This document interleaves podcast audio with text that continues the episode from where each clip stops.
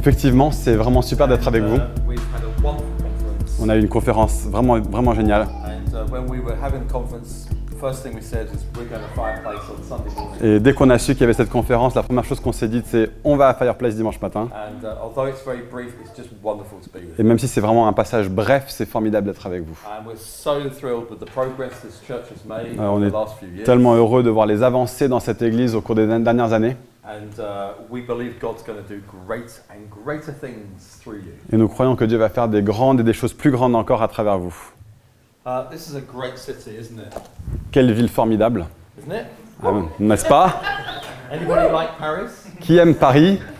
Good. I'm glad. Super, ça me fait plaisir d'entendre. And the potential here is remarkable. Et Le potentiel ici est remarquable. The nations of the world are here. Les nations du monde entier se trouvent dans cette ville. on a entendu toutes sortes de langues être parlées dans le métro. Um.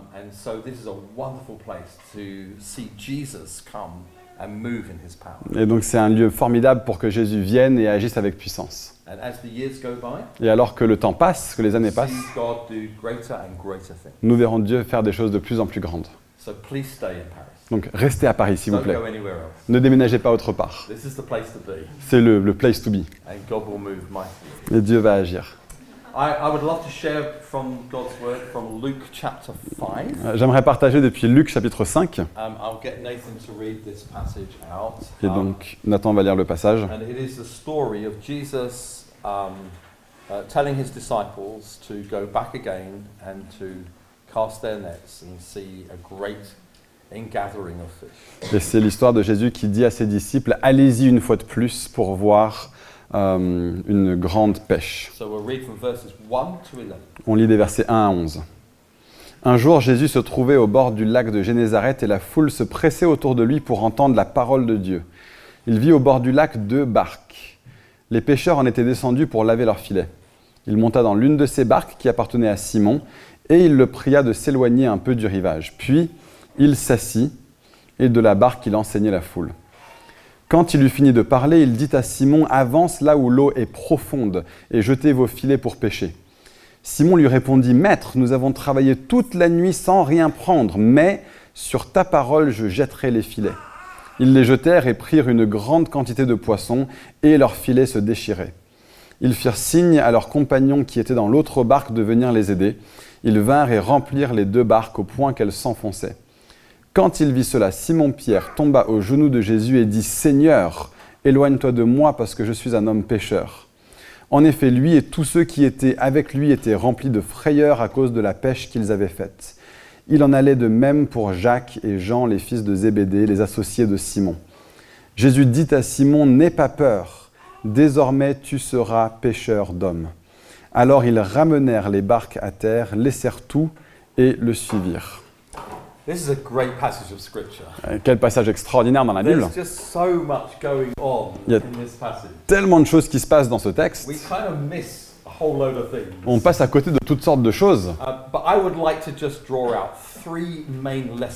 Mais- we are meant to learn from this passage. Mais j'aimerais faire ressortir trois leçons principales de ce texte. And the first lesson is the challenge of faith. La première est celle du défi de la foi. For Fireplace to see the purposes of God fulfilled, Que Fireplace voit les projets de Dieu accomplis. God is going to call you as a people to take acts of faith. Dieu va vous appeler en, tant- en tant que peuple à prendre des actes We de need foi. to be a people who put our faith in God Nous avons à être un peuple qui met notre foi en Dieu, things les choses qu'il a dites et promises, et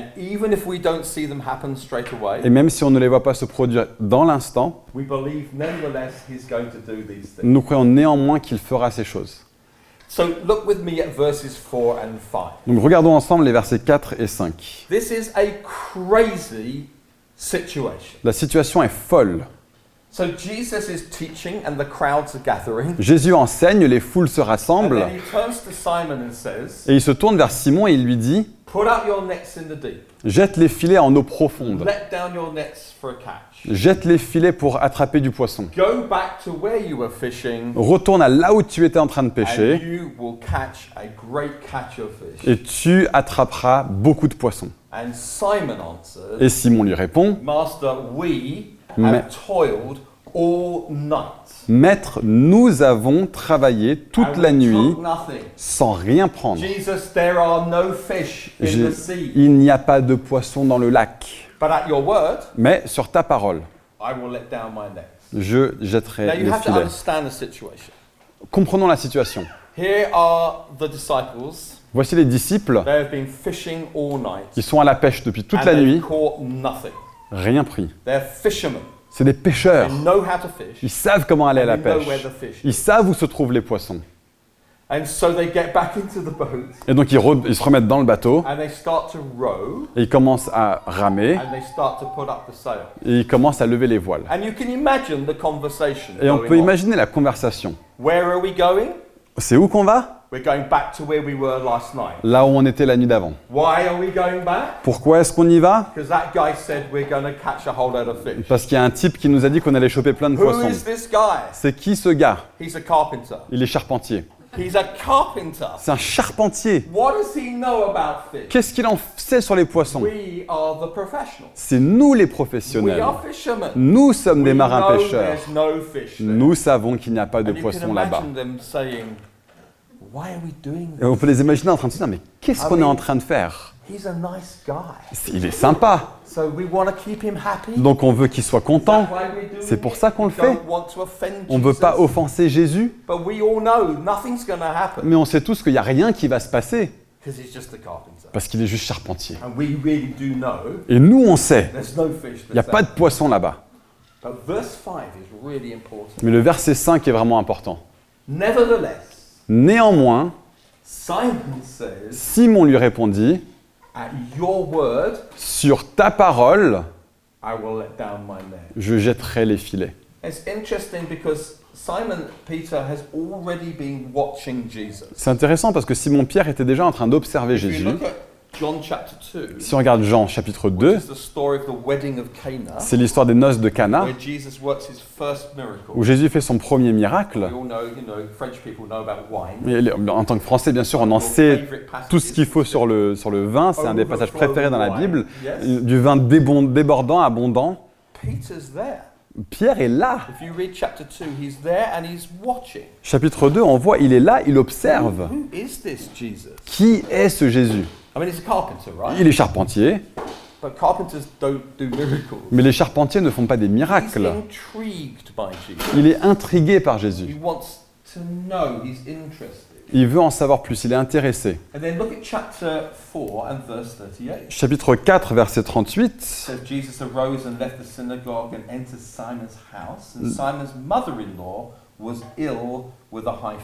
Dit en sortant de la synagogue, Jésus se rendit à la maison de Simon, et la belle-mère de Simon avait une forte fièvre. Et on lui demanda d'intervenir.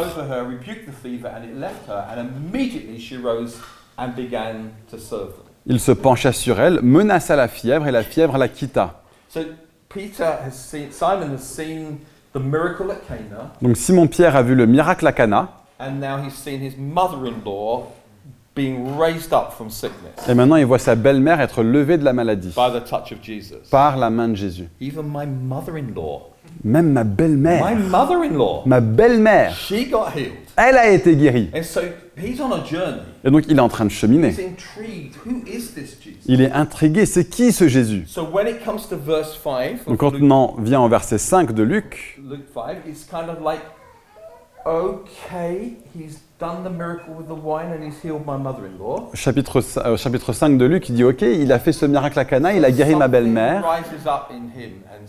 Quelque chose se lève en lui et dit. Ok, sur ta parole. Nous, on sait que ça marchera pas, mais tu as dit, et donc on jettera nos filets.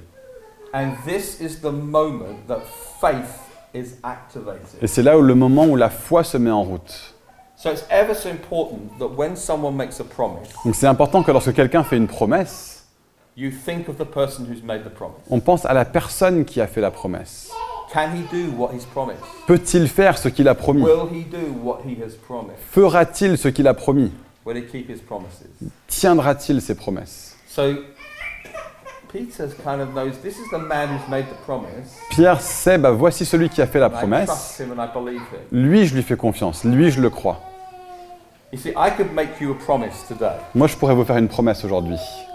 and I don't know whether you should believe me when I promise you something. Et je ne sais pas si vous devriez me croire lorsque je promets quelque chose. Some of you don't know me. Certains ne me connaissent pas. You think, well, can he do what he's promised? Est-ce qu'il peut faire ce qu'il a promis?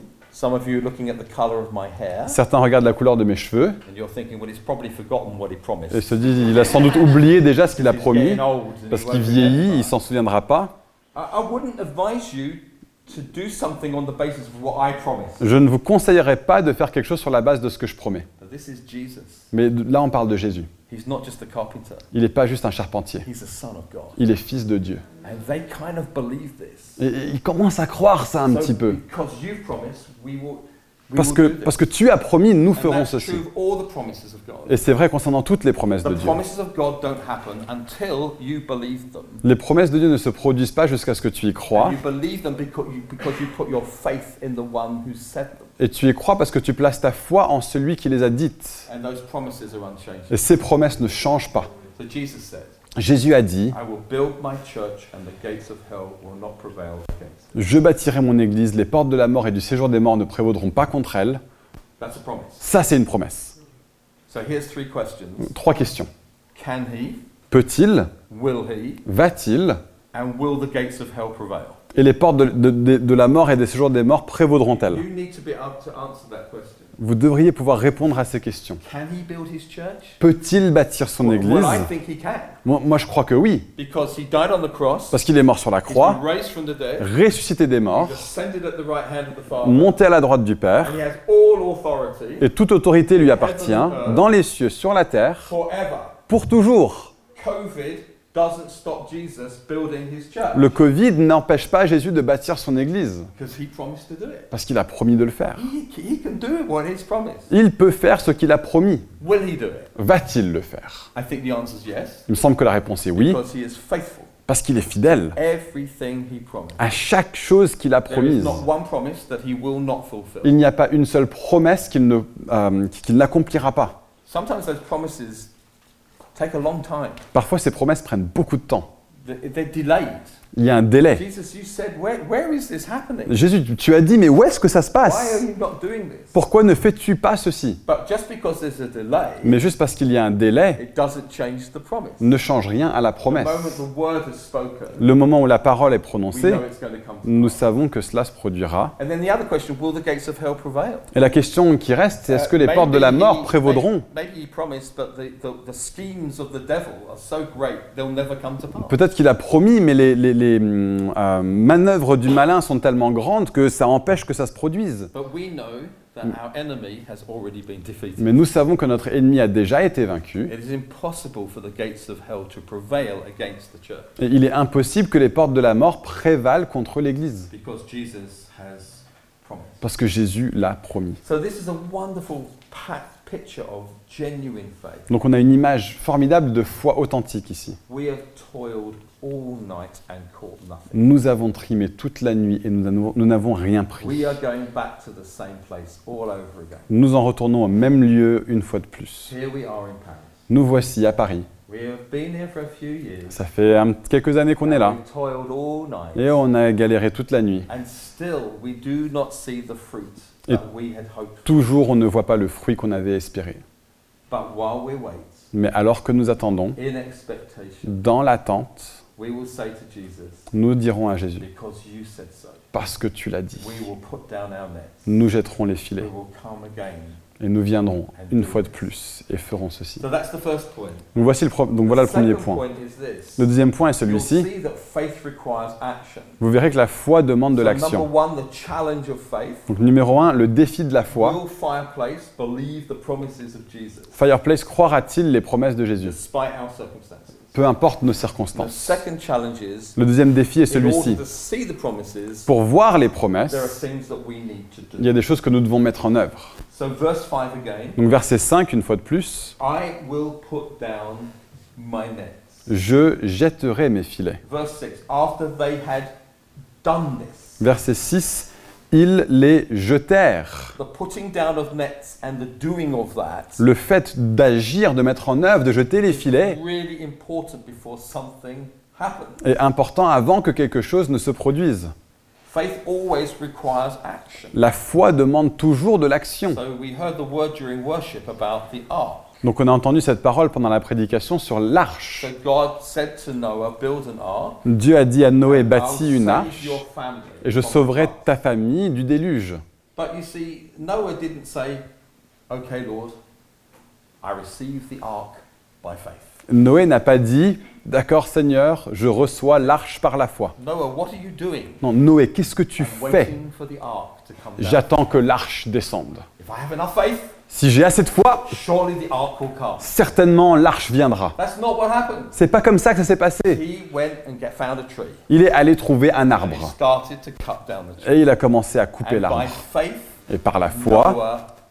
Noé a bâti une arche. It would never have happened Ça ne se serait jamais produit si Noé n'avait pas répondu. And God is waiting for his church Et Dieu attend que son Église to take him at his word le, euh, le croit sur parole parce que tu l'as dit And therefore, we will begin to move into action et ainsi nous passerons à l'action avec l'attente que tu feras ce que tu as promis. Vous vous souvenez quand- Jésus exerçait son ministère un jour et quatre hommes ont apporté leur ami pour qu'il puisse le guérir. Ils ne pouvaient pas entrer dans la maison. Donc ils sont allés sur le toit. Pour moi, l'histoire, je la trouve délirante. roof. Des, des toits à l'époque euh, au Proche-Orient ancien ne ressemblaient pas à ce toit-ci. Ils étaient faits de quoi? T'es ingénieur pérégrine, c'était fait de quoi? Ah ok, de, de, de boue, de... Euh, C'était, ça, ça- faisait du, du bazar. Donc ils commencent à faire ce trou. Et je sais pas si Jésus continue à parler pendant que ça se passait, en train d'ignorer tout ce qui était en train de se passer. Mais j'imagine que beaucoup de gens dans l'assemblée étaient en train de regarder And vers le haut.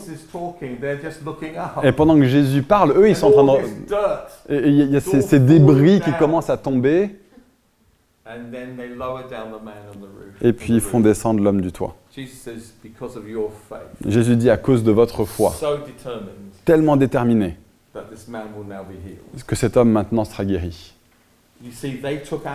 Ils ont agi. They didn't wait for something to happen. Ils n'ont pas juste attendu que les choses se passent. The woman in the crowd who touched Jesus, La femme dans la foule qui a touché Jésus, he said, Who touched me? il a dit Qui m'a He touché. Elle a pris un pas.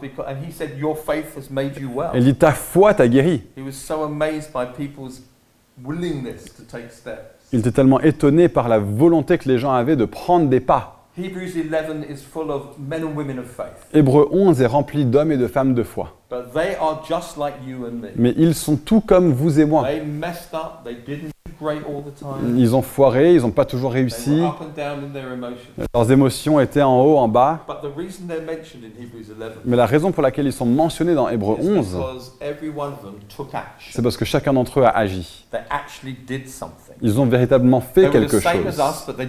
C'était les mêmes que nous, mais ils ont fait quelque chose. Start to do things. Et je crois que Dieu nous appelle à commencer à faire des God choses. meets us when we move beyond our comfort zone Dieu nous rencontre alors que nous allons au-delà de nos zones de confort and start to do things. et qu'on commence à faire des choses. I mean, when you look at this passage, it's a bit strange. Quand on regarde ce texte, il est un peu étrange en fait. kind of think, couldn't God have done this without them? On se dit, mais est-ce que Dieu n'aurait pas pu faire ça sans eux?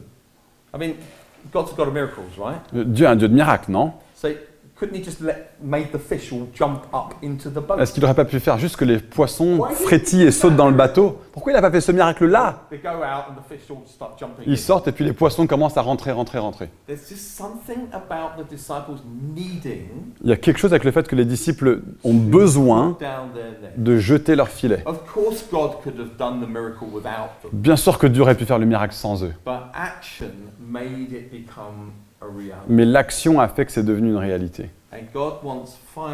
Et Dieu veut que Fireplace soit une église remplie d'hommes et de femmes qui croient véritablement aux promesses de Dieu, but start to make moves, mais commencent à mettre des choses en œuvre, commencent à faire des choses afin que Dieu agisse par sa puissance. And it's up to you to know what those things are. Et c'est à vous de savoir quelles sont ces Some of them choses. are for us as individuals. Certaines sont individuelles, Some of it for, is for us corporately. certaines sont collectives en tant qu'Église. some of us, it's stepping out and sharing your faith with someone for the first time. Pour certains, c'est faire le pas et partager sa foi avec quelqu'un pour la première fois. Peut-être que c'est apporter une contribution pour édifier les frères et les sœurs. Et collectivement, ça a clairement à voir avec la prière. Dès qu'on se réunit pour prier, nous, nous passons à "God, l'acte. Et nous, do this." nous disons, Père, nous te croyons que tu feras ces choses. So let's get to the end of the passage. Donc on arrive à la fin du texte. The third thing to just share La troisième chose à partager is that when God does it, He does it suddenly, est que lorsque Dieu le fait, il le fait soudainement, just in a moment. dans, en un instant. Regardez le texte. C'est étonnant. Verse 6 When they had, when they had done this, Euh, Verset 6. they Lorsqu'ils eurent fait ceci, une grande and quantité de poissons et leurs filets se déchiraient. Et ils ont fait signe à l'autre bateau, viens nous aider. Et ils ont rem- ils ont rempli les deux bateaux de telle sorte qu'ils ont commencé à couler. On est passé de zéro poisson à des bateaux qui coulent de poissons. Parce qu'il y a tellement de pêche qui est venue. Et le miracle se passe en un instant, soudainement. J'aimerais que nous croyions en un Dieu qui peut soudainement venir et soudainement changer une situation. Because that's what happens in this Parce que voilà ce qui se passe dans ce They miracle. go from nothing to suddenly things happening. Il passe de rien à d'un seul coup les choses se passent. challenge to Western Christianity. C'est un défi pour le christianisme occidental. Parce qu'on s'est habitué à, we're bah, voici le christianisme, ce qu'on expérimente maintenant, bah, c'est ça. Forget that bit. this is as good Pas as it traduisible. gets. This is not going to get any better. Ce ne sera pas beaucoup mieux que ça.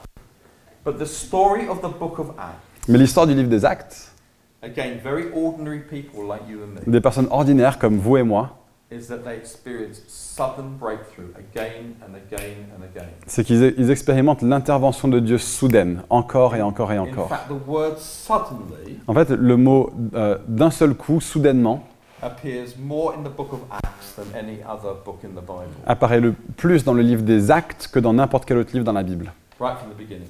dès le début de Actes. Voici la promesse, I will pour out my spirit upon you. je déverserai mon esprit sur vous pour que vous ayez une puissance. and nothing happens. Et rien ne se passe. And they wait, Et ils attendent, and they wait, et ils attendent, et encore. Maybe he was a carpenter after Il y all. en a qui se sont peut-être dit, ah, peut-être que finalement il était juste charpentier, Because nothing's happening. parce qu'il n'y a rien qui se passe. But here's the action. Mais voici l'action, They kept believing ils ont continué à croire, and they kept asking. continuent à demander. Chapter 2. Chapitre 2, Suddenly, soudainement, there was the sound of a mighty wind, il y eut le bruit comme d'un vent violent. Et ils ont tous reçu la puissance du Saint-Esprit, leurs vies ont été transformées, et c'était le début de l'Église. Et puis d'un seul coup, soudainement, soudainement des milliers se convertissent. Soudainement des églises sont implantées. Soudainement il y a des tremblements de terre. Soudainement il y a des visions sur des toits. Soudainement il y a de l'opposition. Mais il y a des guérisons et des percées. Et tous les disciples sont persécutés. Et soudainement l'église émerge partout dans l'Empire romain. C'est extraordinaire. From nothing to that. De rien à ça. Now, they were ordinary people, C'était des personnes ordinaires. Et beaucoup de leurs journées ressemblaient aux vôtres et aux miennes. book of Acts is a period of 30 years. Le livre des Actes, c'est 30 ans quand même comme période. Mais ils étaient habitués à des d'un seul coup. So they had days when nothing happened, Ils avaient des jours où rien ne se passait, churches were not planted, où des églises n'étaient pas implantées, got frustrated. où ils étaient frustrés. But they did know the God of the sudden break. Mais ils connaissaient le Dieu de l'intervention soudaine. And we in the Western world Et nous, dans ce monde we occidental, need to become like those early on a Christians. besoin de devenir comme ces chrétiens primitifs. This is not as good as it gets. Ce ce n'est pas euh, tout. Il is y a mieux the que ceci. Ce n'est pas la fin de l'histoire ici aujourd'hui.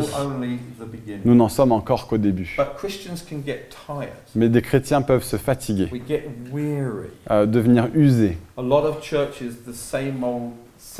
Beaucoup d'églises, c'est la même chose, du pareil au même. On s'habitue à ce que les choses soient lentes et prévisibles. Certaines personnes deviennent cyniques and some of us settle et certains se contentent less than what God can do. pour moins que ce que Dieu a en réserve. I mean, I've been around for a long time. Je traîne mes baskets dans le milieu depuis longtemps. in ministry for over 45 years. Je suis dans le ministère depuis plus de 45 ans. And I know what it feels like in my own life Et je sais dans ma vie à quoi ça ressemble. to settle for less than what God has. De me contenter de moins que ce que Dieu a If en I could réserve. be really honest with you, Et si je peux être vraiment honnête, church life that I visit la vie des églises que- à qui je rends visite is a lot better than it used to be. est bien meilleure que ce que c'était auparavant.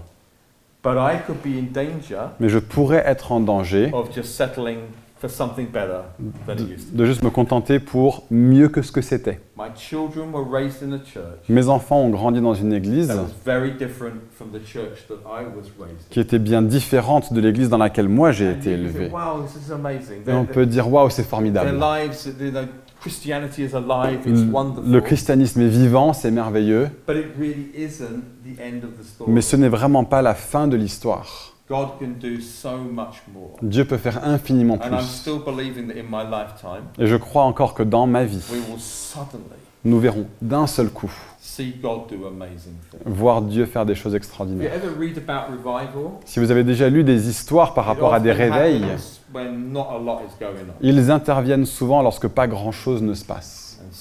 Et puis soudainement, God comes. Dieu vient. I have the agenda for Europe within God's heart. Je crois que Dieu a ça sur son cœur et dans ses projets pour l'Europe. We watch a church which is diminishing and, and, and kind of closing. On voit beaucoup, beaucoup d'églises, l'église en général qui diminue, beaucoup d'églises qui ferment. Are saying that by 20 something or other, there'll be no church Les, ex- Paris. Ex- experts disent que d'ici 2000 quelque chose, il n'y aura plus d'églises, même à Paris, ce sera But parti. Mais cela ne se produira jamais. And it's never going to happen not because you're going to work hard, Et ça ne se produira pas jamais parce que vous allez but travailler dur, mais à cause des promesses de Dieu, that will never change. qui ne changeront jamais. I will build my church. Je bâtirai mon église. Les portes de la mort ne prévaudront pas contre elle. Et nous vivons sur un continent. Euh, je sais que je vis au Royaume-Uni sur cette île là-bas, mais dans mon cœur, je suis toujours dans ce continent avec vous. Left. Euh, Il y en a d'entre nous, on n'est jamais parti. hein. On est toujours là. Brexit, non. We've got to make things explicit sometimes. Yes. we absolutely believe Nous croyons absolument that God will, in a moment, que dans un instant, Dieu fera changer, fera faire volte-face à ce continent pour lui. C'est dur d'y croire, non? Quand on est dans le métro, personne ne s'intéresse à Jésus. Mais nous avons à être un peuple qui croit à l'instant la percée de Dieu. Fireplace has to have more meetings than it can contain because there's more people coming to Jesus. Fireplace doit avoir plus de réunions que nous ne pouvons en contenir parce que That's trop de personnes viennent à Jésus. Voilà là où nous allons. You know that in South Korea, Vous savez qu'en Corée du Sud, in 1891, en 1891, there were no born again Christians. il n'y avait pas un seul chrétien né de nouveau. And the first missionaries arrived on the beach Les premiers missionnaires sont arrivés sur cette with plage a box of Bibles. avec une boîte de Bible. Et les gens les ont tués sur la plage. Ils ont tous perdu leur vie. But some of them picked up the Bibles. Mais certaines de ces personnes ont ramassé les Bibles And there began one of the greatest revivals ever in this world. et un des plus grands réveils de l'histoire de ce monde a commencé. Today, 33% of the South Korean Et aujourd'hui, 33% de la population sud-coréenne sont des chrétiens nés de nouveau. They send more missionaries around the world than any other nation. Ils envoient plus de missionnaires dans le monde que n'importe quel autre pays. But in 1891, Mais en 1891, There was nothing in the net. Il n'y avait rien dans le filet. It was empty. Il était vide. Et aujourd'hui, ça fleurit. Et Dieu peut faire ça en France, il peut le faire au Royaume-Uni, il peut world. faire dans n'importe quel pays du monde. Nous devons vivre avec cette attente. You know, when my children were young, I used to read bedtime stories. Quand mes enfants étaient jeunes, je leur lisais des histoires à- avant de se coucher. I would definitely read the kind of typical bedtime stories, whatever they were. Je lisais les histoires typiques, peu importe qu'elles étaient, pour, qu'ils- pour les aider à s'endormir. But sometimes I would read them accounts of revival. Mais une fois de temps à autre, je leur lisais des récits de réveil. Ça semble bête, hein mais je leur lisais le réveil du pays de Galles, le réveil des, des îles d'Hébrides, les réveils that? Pourquoi est-ce que j'ai fait ça? Je voulais qu'ils sa- qu'ils sachent qu'ils vivaient dans un pays où, dans le passé, Dieu avait agi tellement puissamment que la société entière avait été changée. Et je leur lisais ces histoires parce que je voulais qu'ils sachent que leur expérience du christianisme n'était pas la plénitude de tout ce que Dieu veut, pour placer dans leur cœur une attente qu'il pourrait venir un jour où la moitié des enfants dans leur classe, d'un seul coup, viennent à Jésus.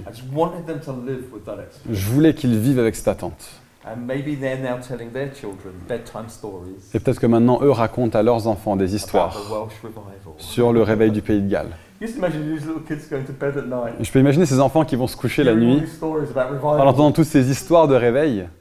Our continent is really in a bad way. Notre continent est euh, mal en point, It's lost, perdu. people living in darkness. Les personnes vivent dans les ténèbres. Each generation that comes is further away from God than the last. Chaque génération qui vient est de plus en plus éloignée de Dieu que la précédente. We don't deserve Et nous ne méritons pas que Dieu vienne nous changer. Mais nous avons un Dieu de grâce et de miséricorde. Et une parole de sa part.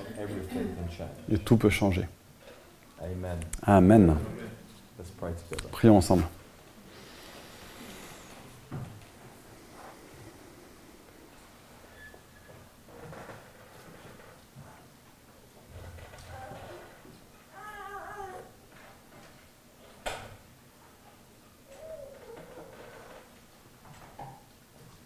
Father, we, we want to be men and women who take you at your word.